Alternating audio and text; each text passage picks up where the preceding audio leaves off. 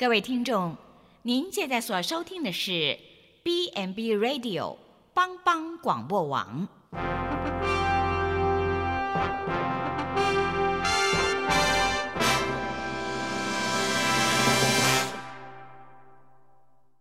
即将为您播出的是由李希昌主持的《由我照你》。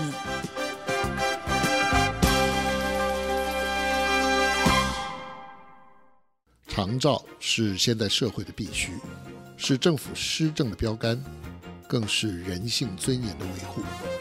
但是社会观念如果偏差，政府方针发生失误，价值失衡扭曲了人性，谁会是重罪独行的守望者呢？请收听由李希昌所制作主持的《由我照你》。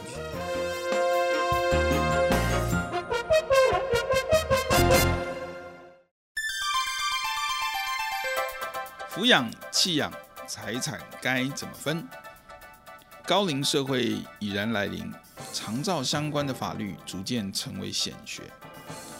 呃，很多长辈辛苦打拼一辈子，为的就是给后代子孙一个富裕美好的生活环境。所以呢，过去台湾人喜欢将这个不动产或者是其他财产呢登记在子女的名下，透过赠与，逐渐移转给子女。也有人这个订立遗嘱来分配遗产，但是许多人开始担心说，哎，这个是要负担遗产税哈，又为了避免。啊，长辈过世之后呢，子孙为了遗产争吵不休，所以都倾向在生前就用赠与的方式将财财产呢分配清楚。但是问题来了，如果子孙不孝拿走财产之后，却对父母长辈不闻不问，这时候该怎么办呢？这不是危言耸听，好，只要问问律师事务所就知道，这样的剧本天天在上演。怎么办呢？别担心。有我照你，欢迎收听《有我照你》。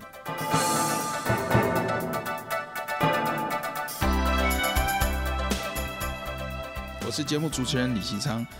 嗯，最近啊，在邻近的镇立图书馆有一场演讲，好，那么讲员是当地律师工会的理事长，题目就是关于所谓的遗产赠与税的问题。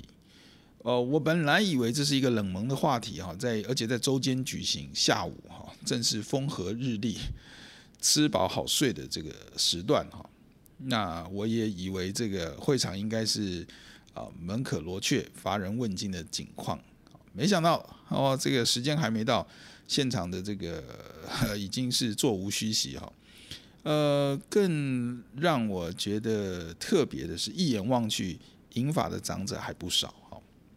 那么，如果不是主办单位宣传的这个很好呢，就是这个现场有精美的礼品，我在猜哈，不然怎么会这么受欢迎呢？但其实不然哈，呃，内行的人都知道，哦，现在这个是台湾非常普遍的问题啊。那么律师公会的这个理事长也亲口证实了哈，呃，为了避免被课遗产税。很多父母先将财产赠与了子女，呃，每年有两百二十万的额度是免缴赠与税的哈。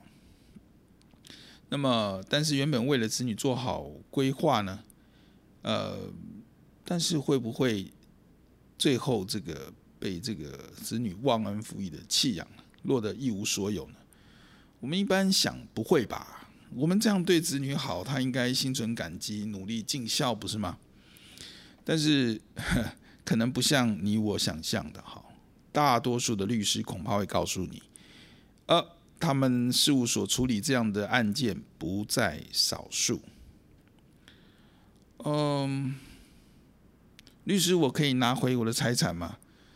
他们分了我的财产之后，都没有按照当初所说的来奉养我。呃，现在呢，这些儿女呢都避不见面，好，这是经常耳闻的哈。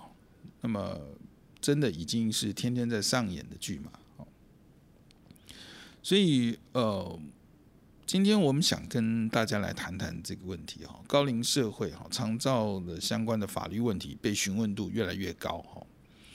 那么，最常见的就是遗产的分配、抚养、弃养等等的问题。哈，有句话说：“法律不难，官司不烦。”重要的是你有没有先做功课，把法律的关键先弄清楚啊，这样就能趋吉避凶。否则的话，人间真的没有后悔药哈。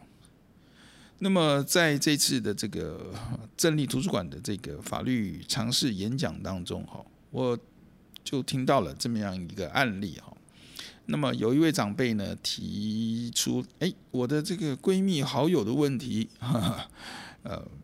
他说：“先生过世之后呢，独立抚养了三个子女，哈，那么呃也算是老天眷顾吧。他积攒的这些钱财呢，这个投资呢都有丰厚的这个获利，哈，在台中七八期的从化区有地有房，哈，那么呃子女们也都非常热络的往来啊，儿孙满堂，也没什么异状，哈。”那么前几年呢，刚好不小心他跌了一跤，住院动了这个髋关节的手术之后呢，出院必须请外劳在家里开始协助。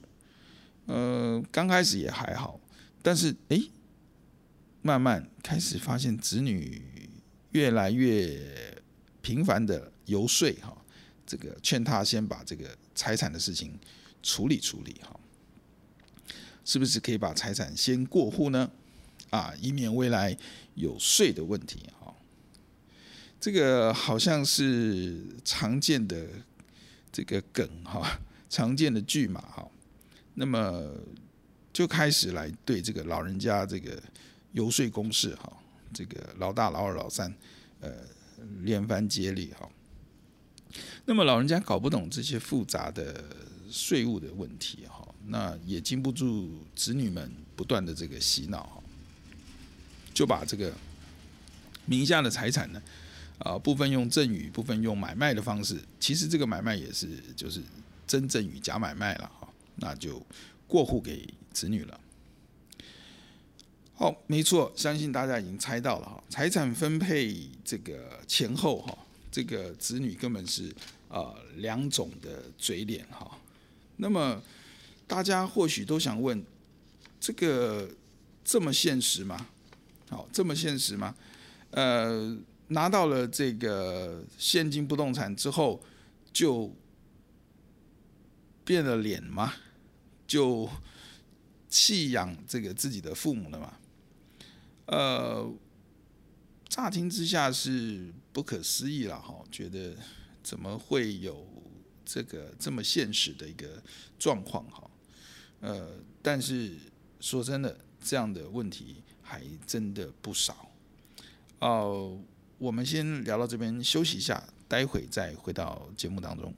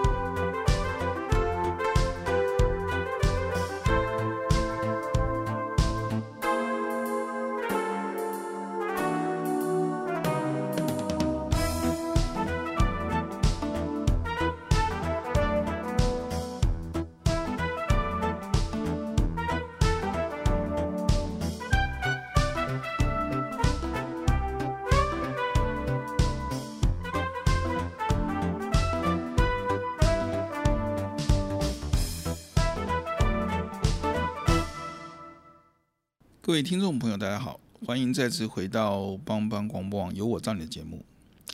刚才前节目的前半段，我们稍微先提了这个呃一个真实的案例哈。那这个长辈呢，在财产分配给子女之后呢，真的就面临了哎这个子女不闻不问呃这样的一个情况哈，呃让他非常的伤心哈。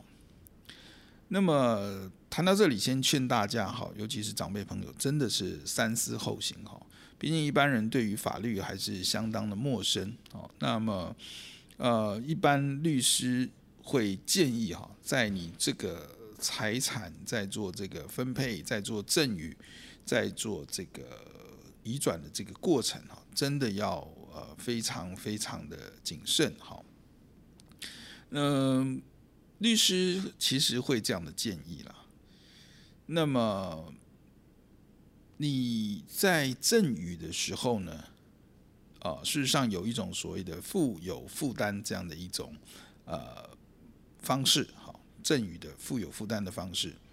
那么有这样的一个呃负有的负担呢，意思是说在赠与的时候呢，赠与人爸爸妈妈好要求这个受赠人这个儿女呢，他必须要负担责任。好，例如父母要把房屋赠赠送给子女的时候呢，同时父母要求子女必须让他继续居住在这个房屋当中，这个就是赠与的负有负担。那么你如果在赠与的时候有负有负担的时候呢，那么将来如果子女没有按照这个呃承诺来履行的时候呢，事实上你就有一个比较具体的这个撤销赠与的前提哈。那么。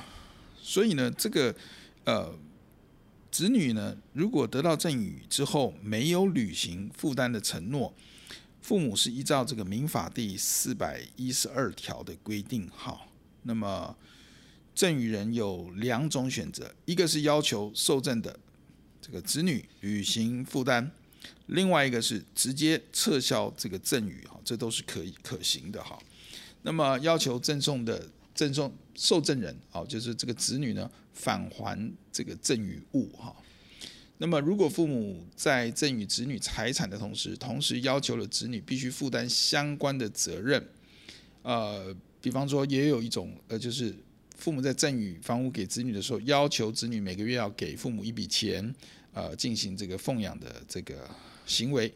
那么，如果子女没有照这个呃承诺来履行的时候呢，那么父母便可以要求子女履行，或者是撤销对他的赠与，将房子讨回来。那么这样看来，父母担心这个财产赠与子女后就遭到抛弃，或者是这个所谓弃养的话呢，这个问题就比较可以呃放心了哈，就可以有一个一个一个约束在那里哈。那么这个是父母在赠与之前可以。跟子女谈好他应当负担的条件，那这样的一个条件谈妥之后呢，就可以保障自己未来生活无虞，可以放心的把财产交给子女。呃，我想这是一个啊律师的建议哈，那啊提供给大家做参考哈。那么在呃这个分配赠与的这个财产的这个过程当中，呃，你对法律越多一点的了解哈，那么。日后呢，就减少一份的这个麻烦跟困扰哈。嗯，另外呢，这个呃，这个我们提到哈，这个赠与时负有负担，其实是一个比较好的做法了哈。啊，但是如果如果你当时没有想到这些，没有呃负有负担的时候呢，怎么办呢？事后还可不可以撤销这个赠与呢？呃，这也是当天这个演讲当中的人的问题啊。那答案是可以的，可以。但是呢，这个前提呢，可能有许多相关的要件。好，你要去撤销也是可以。呃，依据民法第四百一十六条的规定啊，如果受赠人对于赠与的本人哈。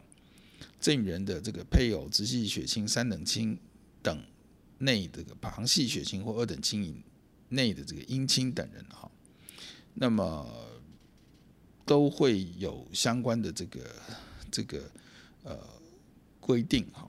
那么还有刑法哈，也有规定这个故意侵害行为哈，比方说对受赠人呃受赠人对于这个赠与人是以暴力。造成身体伤害，或者是受赠人对于赠与人有抚养义务不履行，哈，呃，比方说这个呃夫妻这个赠与之后呢，另一方不负这个抚养义务，那么赠与人也可以撤销这个赠与。但是这个要注意的是，子女对父母的抚养义务，哈，是以父母不能维持生活的情况为限，哈，所以这个必须要做一个举证，是不能维持生活这样的一个撤销才可以成立。好，嗯，所以我想在这样的一个前提下，还是我们刚刚提到这个所谓的有这个负有负担来讲，可能单纯的多了哈。当你没有提出这个富有负担的时候呢，其实后面当然也不是说不行去进行哈，但是就增加了许多的前提哈。那特别是父母子女这一块，呃，父母要证明自己是不能维持生活，然后呢，这个才可以提出呃这个撤销哈。而且这个撤销呢，必须在子女不履行抚养义务情况发生的一年之内。否则呢，就没有办法提出这个撤销赠与的主张了哈。呃，律师当场就举了一个实际的案例哈，一个老妈妈在法官面前，为了要强调这个子女有多不孝呢，就哭哭啼啼的说啊，我都没有半毛钱呐，呃，已经跟他说了两三年，他根本就不理我，完了，法官就不用再听下去了，因为已经超过了这个。抚养义务事实，这个一年哈，你说两三年嘛？你为了强调这个他很不孝哈，但是你为什么不在一年刚刚发生他不抚养你这一年的时候你就提出哈？两三年之后再提出，哎，为时已晚哈，官司已经输一半。除非，除非，除非这个父母呢，可以证明自己的经济状况达到不能维持生活，哈，不能维持生活的程度，那么在依民法上关于抚养义务的规定等等呢，请求子女来负起对父母抚养的义务。哦，那就是事情又更复杂化了。哦，那如果这个父母银行还有一些存款，账户里面还有退休金，还有其他固定的收入。没有达到不能维持生活的时候，这个父母呢，恐怕又没有办法要求子女来负担抚养义务，也不能因因此来请求撤销这个赠与哈。所以呃，回到刚才那个议题哈，我们还是建议大家真的要做好这个呃法律的这个相关的了解哈，在赠与的时候。最好是能够有负有负担这样的一个呃动作哈，否则的话呢，在后面真的会有相当呃错综复杂的一些法律的问题。那么也有人问说，这样子啊，这是不是可以子女不是可以告这个遗弃吗？好，这个遗弃呃，这个这个是是呃遗弃是重罪哈，大家要知道，遗弃是属于刑法对于犯罪行为的处罚哈。那么刑法通常就是比较严重严厉的部分哈，因为会剥夺自由，有徒刑、有拘役，呃等等哈。那么是非常严重的，也是严肃的哈。那么刑法的构成要件也比其他的法律更为严格，所以刑法的遗弃罪啊，被害人必须要处于无自救能力的状态哈。所以也就是说，呃，如果我们要告遗弃哈，被害人呢，就是说。刚刚讲这个这个被弃养的这个父母呢，必须要证明一样自己没有维持生存的能力了哈，才有被提告这个遗弃罪的空间哦。比方说，就是真的患了重病了，卧床了，没有办法自理了，子女又这个不闻不问，这样的情况下哈，你可能才有这个弃遗弃罪的这个成立哈。那么，所以呃，我想父母在将财产赠送给子女的时候啊。并没有约定子女应当负担抚养的义务哈，那么这是一个相当有风险的问题哈。那如果没有，就没有办法依照民法四百一十二条的规定做这个撤销哈，只能用呃其他的这个方式哈，在比方说不能维持生活的程度，依民法四百一十六条来撤销。或者是呃不能维持这个生活的这个这个程度的时候呢，父母去请求子女负起抚养义务，但我觉得这都是已经是比较呃不理想的状况了哈。呃，我想最后再提醒大家，在呃这个高龄的社会啊，法律的相关的问题呢，啊、越来越值得大家的重视去思考。呃，今天所提到的赠与负有负担，呃，这样的一个做法，提供大家参考。那么或许听众朋友也会问，那这个要怎么证明呢？那是不是这个契约一定要白纸黑字？当然，契约不一定是白纸黑字了，但是通常口头的约定很容易造成双方各说各话，没有凭据可以证明。因此，这边还是建议大家，如果您在做这个赠与的负有负担的这个。呃，这个约定的同时，哈，还是建议大家订立白纸黑字的契约，甚至进一步办理这个公证，那么对于自己的权益会更有保障。哈，那我想这个是呃，我们当然都不乐见在呃我们的社会里面出现这么多这种呃呃亲人当中。要处理的这个法律问题了哈，那的确是呃会让人相当遗憾哈，但是呃如果要避免啊这些呃纠纷哈，那么可能我们真的要稍微花点心思，对于法律啊的问题有一些呃先有一些预备好，那么目前。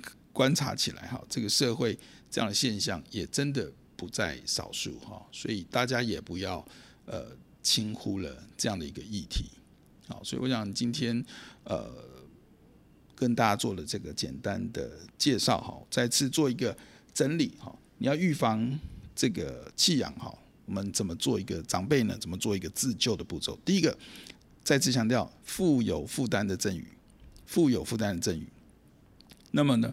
在这样的一个情况下，我们可以要求，呃，受赠人最后履行这个负担，或者是我们可以直在这个有必要的时候直接撤销这个赠与。第二个，即便如果我们没有负有负担的赠与的这个契约的时候呢，那么你也可以在不能维持生活的情况下去呃要求这个有抚养义务却不履行的这个子女呢，撤销对他的赠与，也可以请求呢他的这个呃负担这个抚养的费用。呃，真正到最不好的情况，就达到自己没有自救能力的时候，这个时候才会有所谓刑法遗弃罪的问题。那以上这些的做法呢，提供给听众朋友们参考，希望大家都能够这个平安快乐，好幸福，家庭美满。不至于遇到这些恼人的这个法律问题。好，谢谢大家的收听，欢迎下次准时收听啊，帮帮广播网有我照你的节目，我们下次再会。